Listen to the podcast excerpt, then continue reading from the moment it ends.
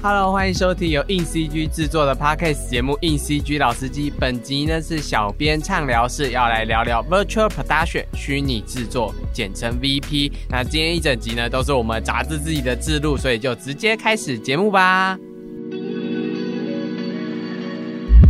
啊，我们今天欢迎我们另外一位主持人 Hello，Hello，大家好。好，Claire，那你知道为什么我们今天要来聊就是虚拟制作吗？当然知道啊，因为我们下一期杂志就是虚拟制作。没错，我们等在九月发布的就是五十二期杂志呢，在聊我们虚拟制作，然后我们的杂志名称叫未来制片 （Virtual Production）。这样，什么是虚拟制作？我相信其实大家应该近几年应该都有察觉到这个名词，因为这个名词就是大家开始疯狂的 疯狂的在用，出现在各个影剧版头条这样子，让这个东西话题炒起来的是一部电视剧这样子。嗯然后是《曼达洛人》，就是国外的《星际大战》的最新的那个影集。它在视效方面真的拿了很多奖，这样子，因为它的一些科幻的场景以及龙的那些场景都非常逼真且真实啊。他们刚好就是用虚拟制作的概念去完成他们的特效制。整个拍摄的制程不只喊讲特效这件事情，这样，那我们就先简单的讲一下虚拟制作的定义好了。那虚拟制作其实就是结合了虚拟跟实际拍摄的一个制片模式。拍片我们很常就是到那个实景拍片，或是搭个景在那个搭景下拍片，或是我们很常看到绿幕，在绿幕前面做一些特效的表演。还有之前流行的动态捕捉，像《阿凡达》或是《星球崛起》都有用到动态捕捉。然后到其实视效预览影片、LED 墙等，就是最近才比较流行的制作方式。它就是一直在更新所谓的拍片的一个，你可以到一个场域去拍很多东西的片，你怎么去完成它这样子。所以其实像是很早期两千年初的《魔戒》啊、《阿凡达》跟《地心引力》这些片，他们其实都有用到虚拟制作的概念。他们算是这个的先驱。这次我们要聊的这个虚拟制作，是因为近年来像《曼达洛人》的那样子的虚拟制作的流程，是把以前我们都是要在绿幕前面拍完之后，再去进入后置特效这个流程，它就是直接把它往前做，就是你已经可以先做完你的三 D 画面，然后你就可以放在 LED 墙。然后你的 LED 墙就可以投射那些三 D 做好的画面，然后你就你本人导演啊、美术啊、客户啊，嗯。就可以在摄影棚内看到那个三 D 场景以及人物搭配起来最终呈现的画面的效果，减低了就是我这个要怎么拍，然后我们还我还要说哦后置再跟你说画面呈现要怎么样，嗯嗯。它就是直接让你在现场。你大概就知道画面怎么样的一个东西，这样，所以这是我们现在所说虚拟制作很大的、很重要的一个东西，然后也是它蔚为流行的一个环节。因为之前没有比较没有流行的原因，它就是限定在特定的影视作业或是高制作费的影视作业才能完成这件事情。嗯，虽然现在的虚拟制作还是很贵啊，对啊，还 还是技术还是算偏贵这样子，对，因为它还算是 LED 嘛。对啊，毕竟它现在要搭那整个摄影棚，其实花的钱也不少。诶，那我想问你说，就是你刚刚有提到说国外开始有虚拟制作的风潮，就是可能从《阿凡达》或《曼达洛人》就开始嘛？嗯，那我想问你说，那我们国内是不是也有类似的案例可以分享一下？好，我先讲一下国外。其实我们刚刚一直有提到像《阿凡达》《地心引力》这些片嘛，嗯他们的虚拟制作的环节就是没有像现在这么的，就是及时预览，但他们当时也就是用一些虚拟的技术，一些虚拟摄影机动态捕捉的技术，去让像《阿凡达》就是全部都是 CG 的嘛，嗯。去让导演知道说，诶，他的 CG 画面怎么样子，比较不像动画片的时候，他还是要有一点真人的辅助，因为表演那些都还是真人去做表演这样，嗯。但是他还是会让导演有点像类似像在 VR 的头盔看到这个画面所呈现的效果，可能是长这个样子，嗯，然后再丢到后置里面让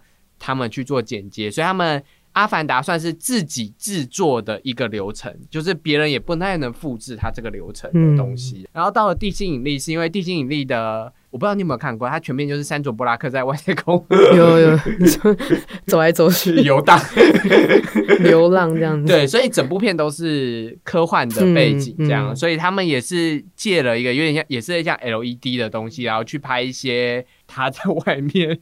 漂流的景象，这样子。嗯然后那时候就虽然有涉及到 LED，但它没有那么的及时，离现在的这种及时预览所见其所得，其实还有一段距离，但他们都已经算是技术的铺路，就是嗯我们现在演变成这样是，就是因为这些人开始做了这件事，他们一直在改进他们在虚拟制作上的技术，嗯，所以才会变成，然后最后我们就看到像曼达洛人、蝙蝠侠。二零二二那个版本，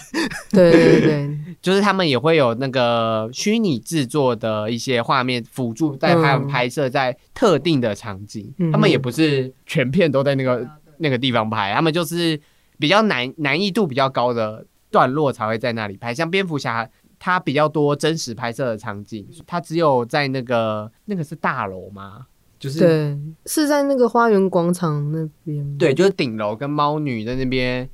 哦聊哦，一个废弃的那个啦，建筑。就是之前好像一开始是跟阿福在那边聊天，对对对然后之后不知道为什么猫女就在那就是他的秘密基地，他约人家的秘密基地这样子。在高楼的秘密基地这样。对，就是那个秘密基地，它外面的景色就是城市的。那个叫什么？城市线嘛，就是城市的景，所以他们就用了虚拟制作，因为你没办法真的去找一个高楼拍对啊，那个画面，而且那个画面还有猫女跳下去的画面，对，所以就是比较难的景，他们就在虚拟制作里面拍摄了这样。然后你刚刚有提到问我们，就是说台湾有没有这样子的棚？台湾有两个棚，目前已经有两个棚了。一个是我们这次杂志也有收录的一个，我们访问了梦想梦想动画，然后他们其实有在戏子那边盖了一个。摄影棚，然后这个摄影棚里面有两个棚，这样，然后那个摄影棚是梦想虚拟实景摄影棚这样子，然后两个都是算是虚拟制作的棚，然后一个大一个小这样，这是一个棚，然后另外一个棚是大学的棚，是世新大学的棚，然后是就在世新大学那附近，嗯。然后也是类似这样的虚拟，他们的大小有一点差别这样子。我们这次有访问到木子的团队，还有一个风度影业的团队，嗯，他们的短片跟产品广告都是在世新的那个棚拍的。哦，对，所以台湾其实已经开始有一些案例制作，但讲到案例，就是现在比较有明显用这个做的案例的有茶经，嗯，茶经算是在梦想的测试棚，那时候那个棚还没盖起来啊，所以它算是在测试棚里面先制制作了虚拟制作的范畴给电视剧的剧组看，让他们知道说，哎、其实有这个东西是好用的这样子。然后另外比较多在用的是产品动画，像这次木子为 ASUS 打造的就是他们的 ROG 的凤六的产品动画，办就是在四星的棚拍摄的。除了产品动画以外，其实嗯。我有听梦想说，就其实有一些 MV，就是你知道，因为有些 MV 它不是讲求剧情式的 MV，它就是艺人在那边唱唱嗯跳跳，对，然后然后摆动作之类，然后后面有那个冰冰的效果这样，嗯。然后有些 MV 也是在虚拟摄影棚可以拍这样。嗯。然后之前很流行线上演唱会，你有参加过线上演唱会过吗？有我前阵子参加了那个 Super Show，国外的吗？对啊，国外的。他是他有看起来是摄影棚的作业吗？它其实不是诶，它其实就是它其实就是实实际的演唱会，只是他用哦，他用开线上的对线上的方式这好，样好。没关系，就是很多像林俊杰的线上演唱会哦，梦、想为林俊杰线上演唱会就是用就是虚拟棚拍的，因为线上演唱会就是线上的，然后也是需要一些华丽的背景的效果这样，然后用虚拟摄影棚也会有还不错的效果这样子。然后国外其实基本上都有在用在电影上面了，这样，因为电影是放在大荧幕上的，所以可能那个细节需要更讲究。对所以其实已经是撑得起，不论是小荧幕、大荧幕，呃，四 K、一零八零嗯还是八 K，其实都 OK 这样。然后国内好像还没有电影做用虚拟制作做，因为其实这个虚拟摄影棚去年才开。就是这两个棚期应该都是去年才刚开始的，对但应该已经陆续有人在接洽这件事情。然后我们杂志这一期也是希望更多影视创作者知道这个拍片的模式。然后如果你觉得这是一个你你需要的话，是可以用的。嗯那我们刚刚讲了一些就是虚拟制作其实有用的类别嘛，就那我们再深聊一下，就是我们这一次其实有受访的一些对象，然后他们其实也有提到他们对于虚拟制作的应用类别是什么。那我们这次杂志 Clare 有专访一个法国的工作室啊，他有用了除了电影啊、电视啊、广告以外的另一种用途，你可以分享一下你那那时候采访他们的应用是什么吗？嗯，他他那间其实是现在目前法国最大的虚拟摄影棚，就是他们工作室开的这样子。他那间其实用的范畴还蛮特别的，因为法国也是个时尚产业非常流行的地方嘛。哦，时装对，周所以对他们所以应用在的都是在时装周的部分。然后因为本身就是那个工作室的创办人，他其实有很多跟就是跟那种比较奢华的品牌有合作过，所以他应该算时尚产业圈子的人，然后转转战用另外一种影像美术去呈现他们的那个他们的那个时尚秀这样子。然后主要他们应用的其实都是在就是他们的背景或者是。因为其实他想要打造那种沉浸的那种沉浸式的展场的感觉，就是一般我们走时尚秀可能看就是单纯的一个搭景，然后跟展伸展台，但他想要做的可能就是，比如说一个 model 站在那个摄影棚里面，然后可能他背背景都是那种森林对，或者是外太空的那种景，然后来呈现能更呈现他们服装的跟对，然后跟背景有搭到这样子，嗯。所以它其实主要我觉得应该也算是跟影视蛮像，只是运用的范畴就是在时尚产业这样子。刚刚所讲的这些都是透过背景的东西去凸显它的产品本身，因为 LED 是虚拟棚，就是用 LED 去做三 D 的场景的嗯嗯嗯，投射嘛，所以就是其实你能做到，就是你的背景就是虚的，嗯然后你实际的东西可能就是他们想打的产品或者他们想打的衣服之类的，嗯然后广告的话就是有各种各式各样的广告，其实。都有可能适合这样子的虚拟制作，这样。然后我们这次其实也有采访一个日本的，应该也是日本数一数二大的虚拟制作的嗯棚，是索索尼的这样。然后他们有在他们的棚，就是开发他们自己的技术，以及拍过很多 MV。这边我们里面有提到的 MV 呢，是杰尼斯的男子团体 Six Town，你知道吗？哦？我其实不熟杰尼斯，没关系，你可能比较熟一点我跟你讲，我其实不熟杰尼斯，哦。我都是杰尼斯出来的单拍电视剧的帅哥，我才知道。然后就是我不听杰尼斯的音乐，好，对啊这我们说讲讲远了，很多人都喜欢杰尼斯这样子。然后杰尼斯有一支二零二二年有一支 MV 叫《共鸣》的，这支 MV 呢，就是有很多就是不同的科幻背景或是不同的背景，然后他们就用他们的虚拟棚来完成这个 MV，然后让偶像们就是在摄影棚里面跳舞，然后换一直换背景这样子。哦索尼在这个虚拟摄影棚，因为毕竟是日本嘛，然后日本其实在动画特效的尝试也一直都蛮有经验的，而且索尼其实是一个蛮科技算科技大厂的。对，所以，我们你如果进来看的话，你也看到杂志里面他们到底是怎么开发他们自己的流程，然后他们的流程，我觉得跟其他像台湾跟美国都有点小小的不同，这样子。嗯但会比较讲究他们自己在研发技术的环节，这样子。嗯所以你就知道，其实各国的应用层面，其实到现在都已经快要有一点接近成熟了。就是嗯像 MV 广告这种小制作，就很适合用虚拟摄影棚，就是小小的创意，我只需要四分钟这样。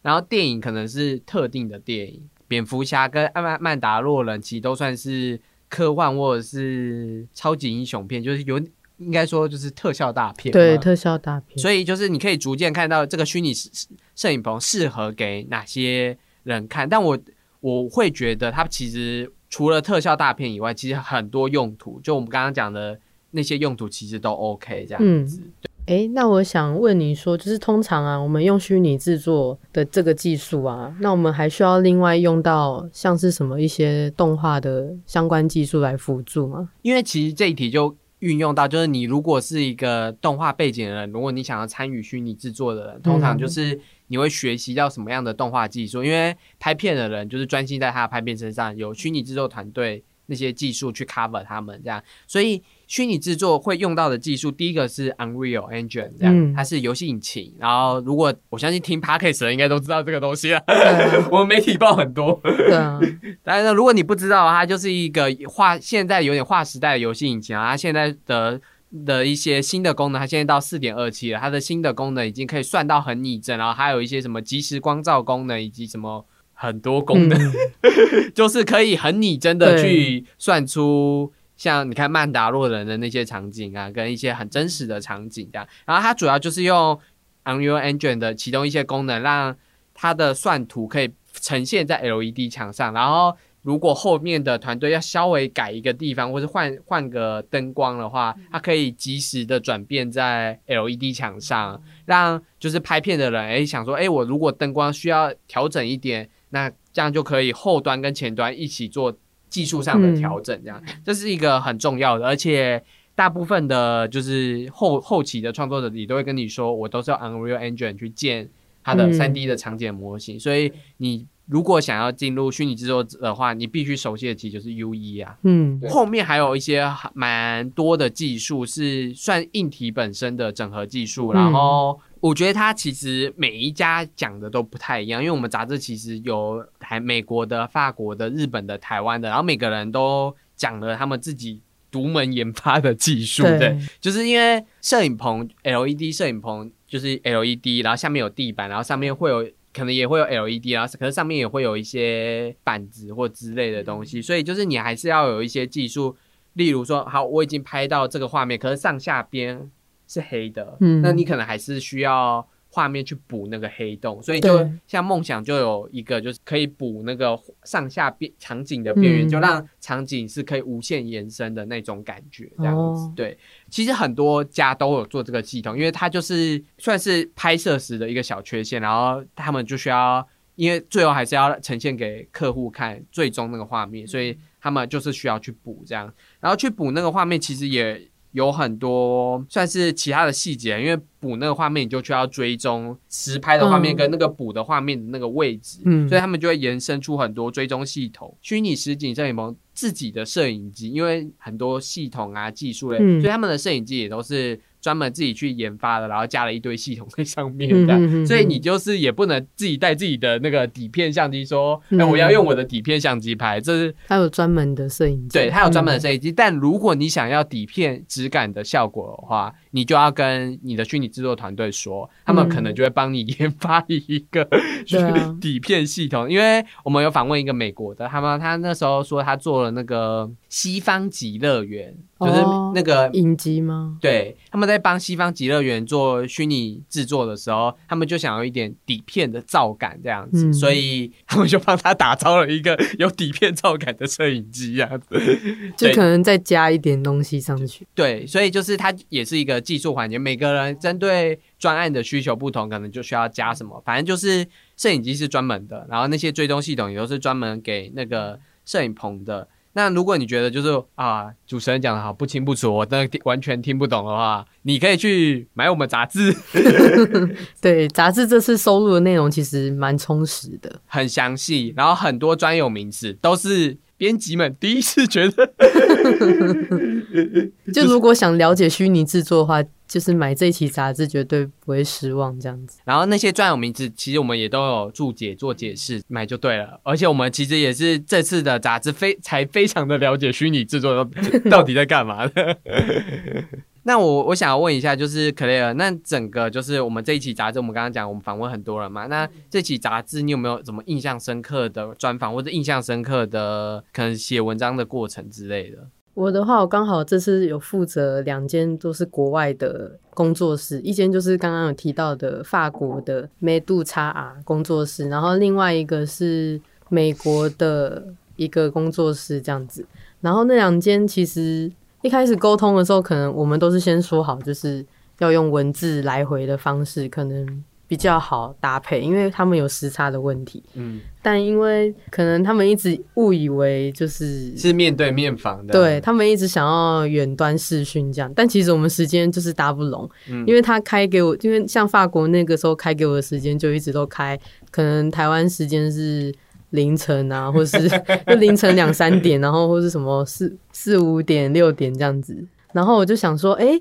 可是这时间我们都不行啊。然后我就跟他讲说，那能不能麻烦你就是用文字来回？他就一直他就一直寄他的 schedule 给我，然后叫我跟他约个，就叫我直接选个时间，他就可以跟我谈这样。但重点就是我跟他说，就是时差不行。后来他终于懂了，然后他就说，那我改用录的。我说好，那他就用录的。嗯，然后其实录过来的音档，他其实。讲话很快，因为他其实有一点有一点腔调，所以他他讲英文的时候其实很快。因为他是法国人，因为他是法国人，所以他讲话超快。但其实最后听起来，其实都还算清楚啊。他的部分我觉得处理起来算就是前面沟通有点出问题而已，但后面就蛮顺利的这样。然后另外一个美国那个就比较正常，也也不算正常，因为他一开始就有说他是要用录音给我，然后我说哦好，然后他录音嘛，然后他就教了一堆就是很久以前的档案，可能十年前 他交了十年前的档案给我，然后就想说。这个感觉跟我们的专访不搭，就是感觉不是我们这次问的问题。对，我们要问的是近年的。然后他感觉就是，但后来我又跟他讲说，能不能请他依我们给的题目，然后一一回答这样子。后来他就很认真用文字回我，所以说哦，幸好他还有解决，不然这两个一开始沟通都出蛮大问题，我还蛮怕，最后出不来这样子。其实你就知道，我们杂志计划跟国外沟通的时候，就是会遇到很多事啊，因为。国外不像国内的，就是好联系这样。国外我们都是寄 email，如果一失联的话，就是惨了，开天窗了，我们要再找备案了，这样。对啊，所以我们会很努力的跟国外的厂商就是说，哎，我们到底应该要这次怎么做采访，然后尽量配合他们的时间。其实我们也想配合法国的时间，但就在半夜没。对啊，因为其实法国跟我们时差大概六七个小时，其实是可以搭配的。可是他开的时间我们都。对，刚好不行，早就睡着了。对，所以其实，在做杂志的时候，就是最终我们，因为我们一直很常跟国外受访者去接洽，就是这个 CG 的事宜嘛，所以就还是蛮有时候就会蛮蛮特别的，出一些可爱的小意外。对，OK，好，那我要讲我自己印象深刻的就是我自己去了。就是梦想的 LED 实虚拟实景摄影棚，就刚刚提到的那个虚拟实景摄影棚。我第一次进就是摄影棚本人，那然后我就觉得，其实他梦想摄影棚好大，嗯，就是会比我想象中的大，然后比我想象中的还要好，效果还要好。嗯，然后因为以前都是在那什么 VFS 归档才能看到，就是画面转变的效果。当时现场看到画面转变的效果的时候，其实蛮神奇的，就是。会觉得哦，现在的科技真的日新月异，而且可以想象，就是他们实际如果前面。有美术搭景的话，那个效果会有多好看？我觉得最好笑的是，因为我们当初去采访的时候啊，刚好戏子那附近，他们那附近发生了一个火灾，这样比较远的热色场，没有离那么近，但就是发生火灾，所以要进去进去那边的时候非常困难。A 通道不能过，B 通道不能过，我们就一直塞车，就就一直绕绕路。而且因为我们是跟其他有其他人也要去参观那个摄影棚，我们就一直找不到就是要怎么进去这样。而且我们原本。要停的那个停车场就是没办法进，所以就只能停别的停车场这样子。然后幸好最后是很顺很顺利的进去啊，但。就是会觉得，而且那时候已经快要下雨了，就是火灾快要下雨，就是一切都会觉得什么意思。然后我们，我跟你讲，我觉得很幸运，是我们一进去摄影棚下面，外面开始下暴雨，这样我们就是哦，那还好躲过这场雨。对，我们躲过这场雨这样子，然后我们结束的时候雨就结束了，什么意思？我觉得就是根本就在眷顾进去躲雨，是不是？好了，我我要继续讲，就是梦想的 LED 虚拟实景摄影棚，其实真的蛮。蛮专业的，然后我们去跟他们的虚拟制作总监谈的时候，他其实也谈到很多技术面的部分。然后我们这次也为梦想其实开了大概大概十页的内容，专门讲他们的摄影棚以及他们的案例这样子。然后我觉得是非常专业，然后非常扎实的内容，然后可以给如果你是想拍片的人，你你买了这一本，你就知道虚拟制作可以干嘛了，你就可以知道，哎，我美术地板要怎么搭，然后它它可以怎么做，然后。有一些限制在哪里？这样其实总监都都有很明白的跟我们讲。然后，如果你只是动画科系的，我觉得更适合这一本，因为你就知道未来就是要这样子。嗯，你可以提前准备说，我要先学 U E，我要先学什么技术。然后你可能读完这本之后，你去考梦想的实习，你把那些都讲出来，梦想就会觉得哇靠，你这个人很了解，就是了解我们业务这样。对，很了解我们业务，你要不要来上班？这样就是就是，我觉得就是对虚拟制作了解的越多的话，其实你也知道，就是未来就是往这这个地方发展。然后你也可以趁势的，就是专门去学那个东西。所以我觉得，不论是对拍片的人，对做动画的人，或是影视制作业，不论你做 MV、做广告、做什么的，我觉得你都可以买这本杂志，一起去了解虚拟制作到底在干嘛。然后可以想想看怎么跟你的产品混合，说不定 Uber E 啊、f o o p a n 那种东西也很也会很适合用虚拟制作来拍他们的广告之类的。我觉得这是一个很好的。接触媒介，而且其实我们的文字不会很难，因为编辑都消化过了。对，我们两个就是技术白痴，帮你们就是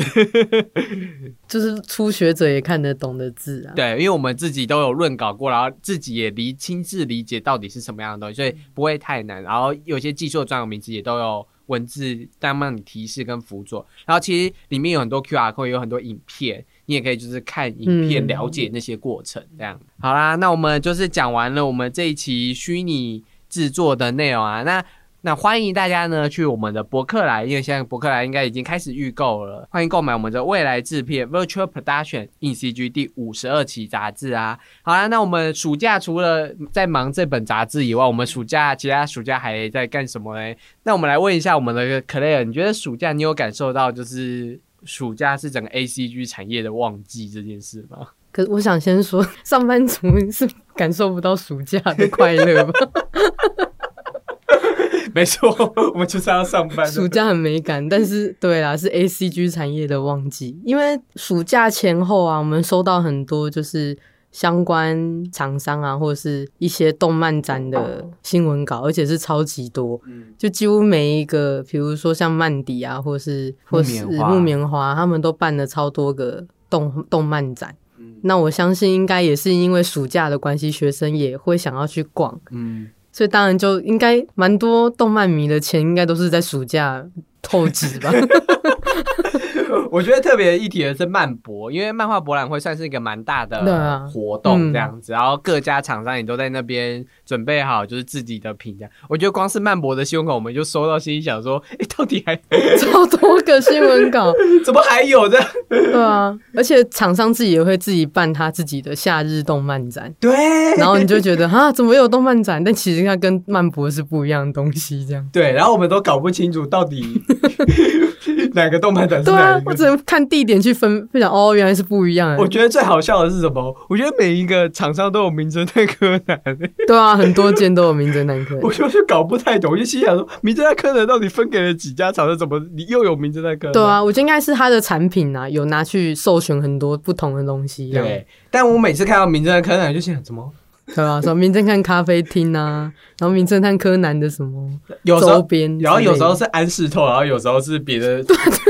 它分很细，因为他们分太多分支出来，对对对对，然后有时候就是灰原哀，我就心想说啊，对啊，超多的，真的超多。不是他可以灰原哀也可以自己独立出来了，我以为他还就是必须依附这样子。哦，你是说之前传的有一个图吗？对对对什么变新娘的那个？对对对对，哦，他那是因为是日本网友投他说他想要看谁穿婚纱，哦，然后就是大家都投灰原来，所以就变灰原来穿个婚纱。可我觉得很吊诡的是，灰原哀才他的身体是小学生才，十岁吧，十十岁你叫人家穿婚纱，你好歹叫雪莉穿婚纱，自己长大后穿可能还比较好看一点。OK 啊，所以其实我们有感受到，就是我们也非常感谢，就是各大厂商都还记得硬 CG 这个嗯动画品牌，然后愿意发稿给我们，这样也愿意跟我们做一些赠票的合作这样子。但真的感受到，就是暑假大家战力旺盛，真的，像现在暑假已经结束，其实已经没有，就是几乎大概八月，其实就没收到什么新闻稿。对，七月他们可能忘记已经就是休，现在在休息。对，而且而且在跟那些公关聊的时候，就会发现，就是他们好忙哦。对啊，他们忙到都说：“哦，我的票没办法，没办法帮你们寄耶，你可以帮我寄吗？”这 样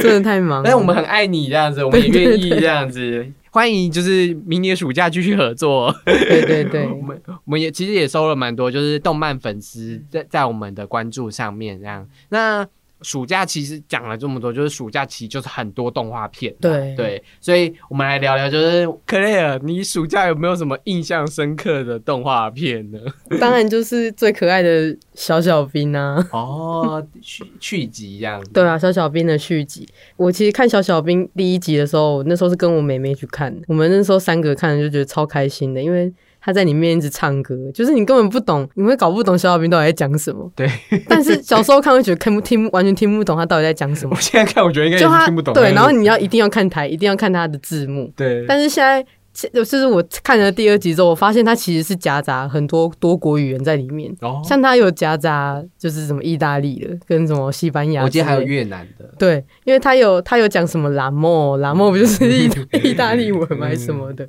对啊，所以他，然后这次那个小小兵第二集也是很，我觉得很可爱啊。就是娱乐取向很高，然后冒险也是很刺激的冒险。嗯，嗯，而且他有多就是杨紫琼配音的那个角色，我觉得蛮好玩的，就是让小小兵学那个功夫功夫。而且除了那三次以外，又多了一个戴牙套，戴牙套那真的是。太白痴！你说托托吗？对啊，那个托托很可爱啊。对啊，我觉得人气托托的人气有因为这次而上下来，因为他拿那个。是什么眼睛石吗？那个叫什么石？宠物石哦哦，对，宠物石 那一幕真的是，我真是萌萌到尖叫。你知道我我因为我是一个有少女心的编辑，这样应该应该说 应该是童心跟少女心我都有这样子。好，所以所以我看到那一幕的时候，我大尖叫，因为我觉得好可爱哦。对啊，他那幕他脸真的超可爱的。然后我觉得。那个，因为我那去看的时候，大部分都不是孩子，就是都是大人。我觉得大人们应该有吓到，说怎么有人发出小孩子的叫声？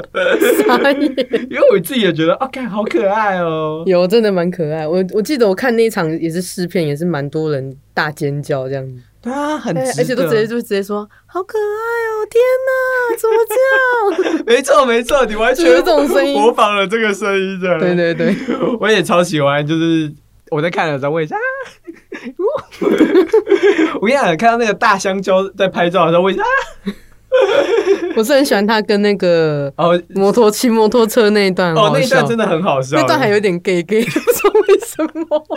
是在谈恋爱吗？没有，他们就有很浓厚的情谊呀，对啊，公公路之旅这样，公路之旅这样。我也确实觉得《小小兵二》真的算是这个暑假里面最有娱乐效果的动画片，这样。然后我自己印象深刻的，其实是我在影展看到的动画片。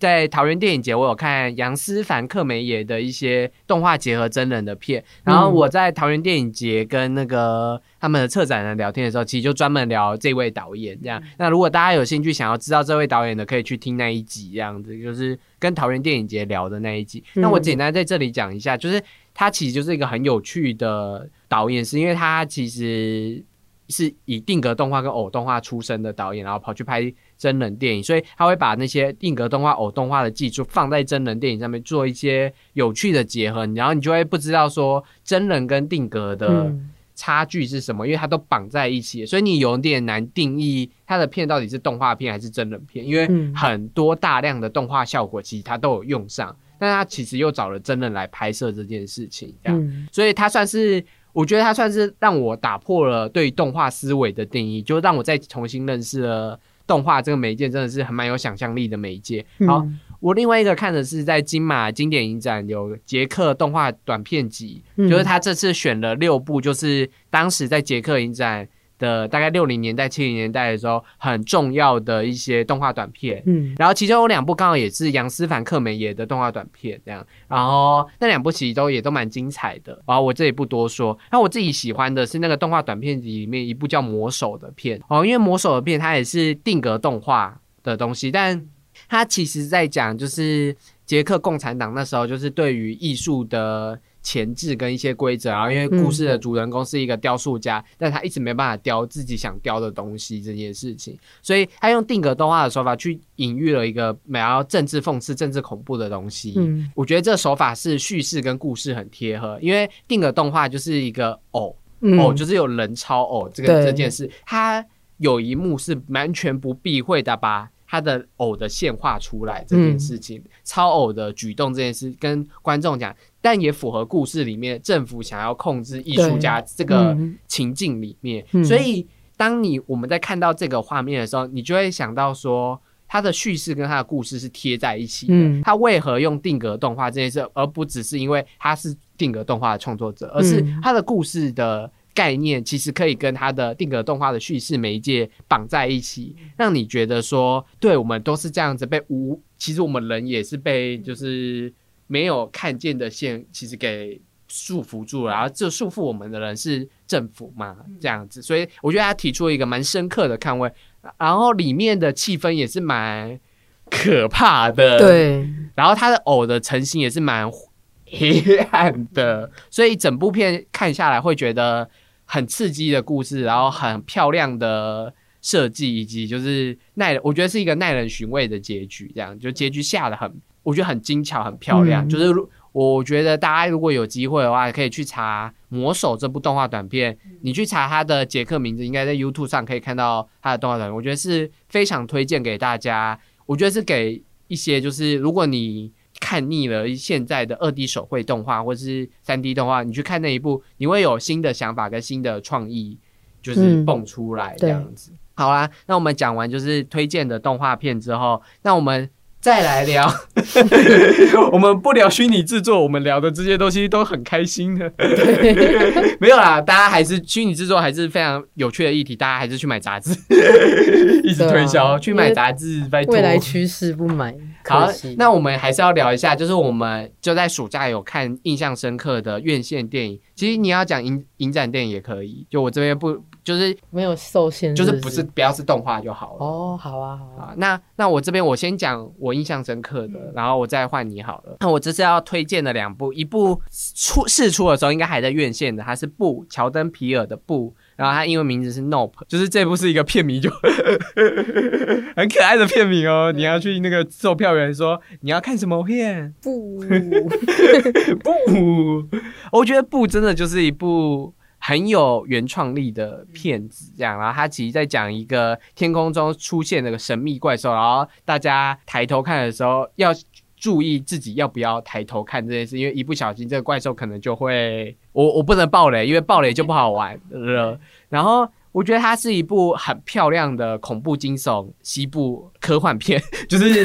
就是它其实融合了真的很多类型元素在里面的一部特别的电影这样子。然后它其实带让我回到了就是看电影最纯粹的感受，就是跟着剧情走，嗯跟着主角的痛苦跟他们现在的情绪是慌乱的情绪，我我我很被带着这部电影走这样，因为它就是一个很神秘的东西，你。未知的东西，他一直把这个未知的东西埋得很好，一铺陈的很好，所以你真的会想说它到底是什么？嗯而且他一开始前面用音效的方式，就或是用配乐的方式，我已经搞不清楚到底是音效还是配乐，反正就是声音。对，他的声音就是会让你觉得这到底是什么鬼东西，怎么害人死掉这样子，嗯或者害人怎么样这样，嗯所以它好可怕，你真的会觉得很可怕。而且尤其是当你只看得到它一点点的时候，而不是说你完全没看到，说我完全看到，这有点差别。就是你完全没看到它是什么东西，可是它很可怕的时候，其实我觉得那个恐惧感不会这么大。嗯当你看到它一点点的时候，恐惧感才会这么大。因为像大家都说不致敬的是大白鲨，大白鲨的时候，你只看到大白鲨的那个头或是牙，就是你只看到它的头，嗯所以你会感到恐惧，是你差不多知道它的位置在哪里，但你完全不知道它会怎么向你袭来，或者它会怎么样对付你。我觉得这是恐惧的最大境界，你只能看到一点点的时候。嗯那个恐惧感会加深你，因为你知道他要来追杀你了、袭击你了，但你却不知道你要怎么办。这样，我觉得不很完美的做到这一点。然后我觉得不也融合了乔登皮尔前两部片《逃出绝命镇》跟《饿死》的优点。《逃出绝命镇》就是一个很直观的故事，然后有一点隐喻这样。然后《饿死》是符号电影符号象征隐喻很大的片这样，但布既有直观的纯粹的感受。但他的那个外星人隐藏的符码，以及他要讲的暗喻的讽刺，其实也是多的。就是你可以从很多不同面向去切入这部片，他要谈国足有，他要谈娱乐圈的文化的发展，他也有，他甚至可以用性性别的角度去谈这件事情。所以，嗯而且我觉得布的特效做的很好，嗯就是他的那个最后外星人其实有后来有我讲外星人，就是那可反正你你们看他不是典型外星人的模样，这样、嗯你看了那个特效之后，你会觉得这特效真的做的很好，因为嗯算是有全新的外观吗？对，就是你没有看过的东西一样。嗯对我觉得很特别这样，而且我觉得它还蛮爽蛮好看的。就如果你是喜欢那种刺激一点的片的话，其实你看不，我觉得是不会睡着的。那 Claire 推荐，好，我我要这边推荐的应该就是因为我暑假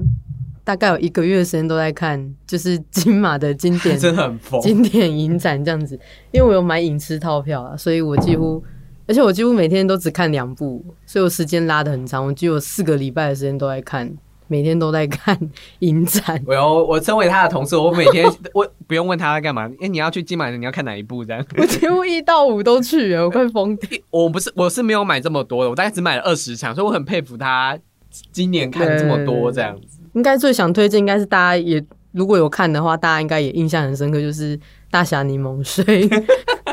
因为那部真的是很妙哎、因为老实说，杰克就是这是这次选的杰克经典的影片啊，他们其实都蛮调性都蛮偏比较沉重的，或者是比较在讲一些战争啊，或者是政治议题的。但他《大侠柠檬水》这部就是非常特立独行，就是它完全就是跟里面的类型都不一样，它就是一个一个很像搞笑片嘛，靠片的感觉，就它西部片的对翻转的，它就是一就是捷克的西部片，但是拍的很非常好笑，而且还一直疯狂置入那个柠檬水对，一直置入那一个柠檬水。对，反正你就想想得到，你想说啊，他会这样演吗？就他真的就这样演，然后台词就真的这样写。嗯那时候看到的时候，觉得我笑到不行，我几乎从头笑到尾。嗯，然后就是，不然就是他的配乐啊，也是很好笑。他那个主题曲一下，你就直接想，靠，怎么还在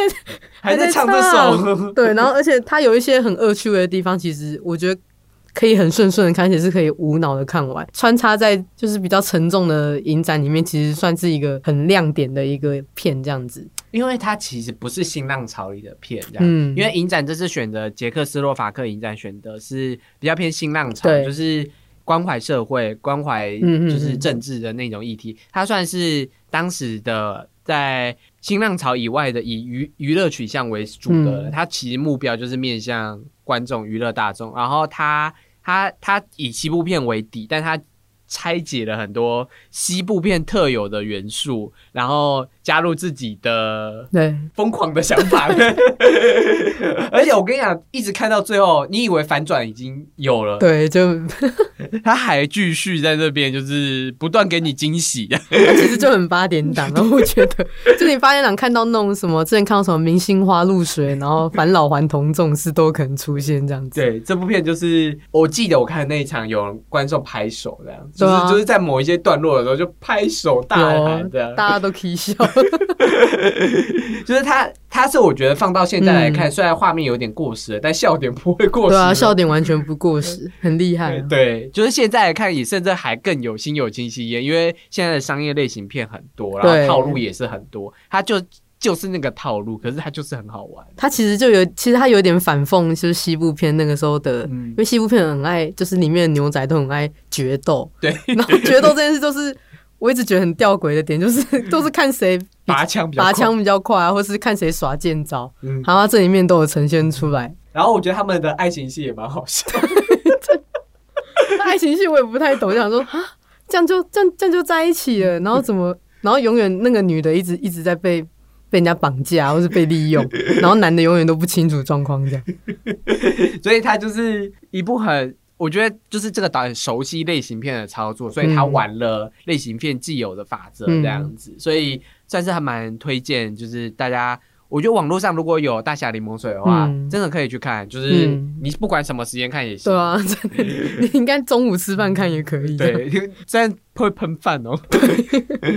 那你还有推荐什么其他影展片吗？推荐另外一个就是应该算最近就是华纳兄弟有华纳兄弟有那个重映史丹利库伯利克的电影嘛，哦，然后我其实一直都没有看过《发条橘子》哦。所以我是今今年才去看的这样子。然后就是在大荧幕看啊，然后我就觉得我很喜欢它里面的那个美术设计，就是它的色彩真的很缤纷，而且它用的其实怎么讲，就是我觉得他可可能刻意想要独立出来，它不是一个现实的现实世界，他想要独立出来是一个比较感觉比较有点科幻或虚虚对架空一点的东西。因为毕竟它里面里面谈的内容，其实我觉得应该不合时宜，就是发生在现代应该是不合时宜的这样。嗯然后我也很喜欢他搭配那个，就是主角爱喝牛奶嗯。这件事，因为其实牛奶它大家看到这个含义都会觉得它就是一个白色嘛，然后就象征就是纯真，洁。对。但是其实它是一个非常很就是很被改，对很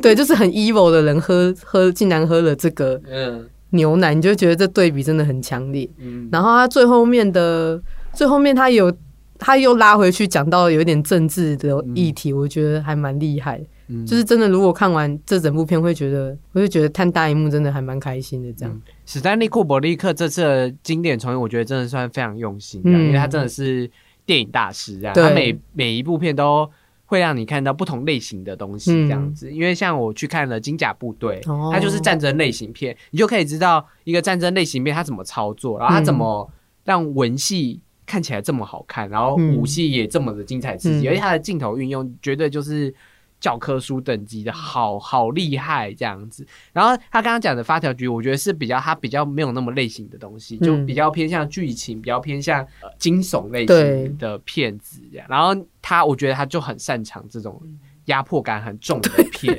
然后他他的主角真的就是好可怕的一个人。对啊，他主角都喜欢找那种很就是强势性的人。对，像那鬼店那个那个男主角也会让人家觉得。很有压迫，对啊，这样，嗯，然后我觉得他对于角色的形塑很鲜明这件事，也可能是因为他拍戏的时候都会大骂他们，就是就是可能跟他自己也很鲜明也有关的，就是他就是会形塑一个超级鲜明、鲜明到让你不寒而栗的角色，这样，就是他的片子几乎都有鲜明的角色这件事情，所以我会觉得，就是你如果去不止可以不止看发条橘子，就是。有其他的经典片，像《二零一太空漫游》也可以看，这样就是它的片子都是蛮经典的类型片，然后也影响了后面很多类型片的制作。那就是这次我们的 podcast 啦。那喜欢就是我们乱谈暑假工作群聊的话，可以到 IG 私讯小编哦，我们两个说不定就会回你这样子。当然呢。我们聊这集最重要的目的是什么？ECG 第五十二期杂志未来制片 Virtual Production 已经在博客来上市哦，快点去购买吧！如果你对这集 Podcast 有任何心得的话，可以下方到我们的一个连接，你点进去链接可以留言，然后你可以在那边输入心得给我们哦。那如果你自己也是很艺术家，然后很想要受访的话，也可以私讯小编，然后我们会帮你安排可能 Podcast 受访或是网站的受访也 OK 哦。好啦，这里是。由硬 C G 制作的 Podcast 节目《硬 C G 老司机》，我们就下个礼拜见喽，拜拜。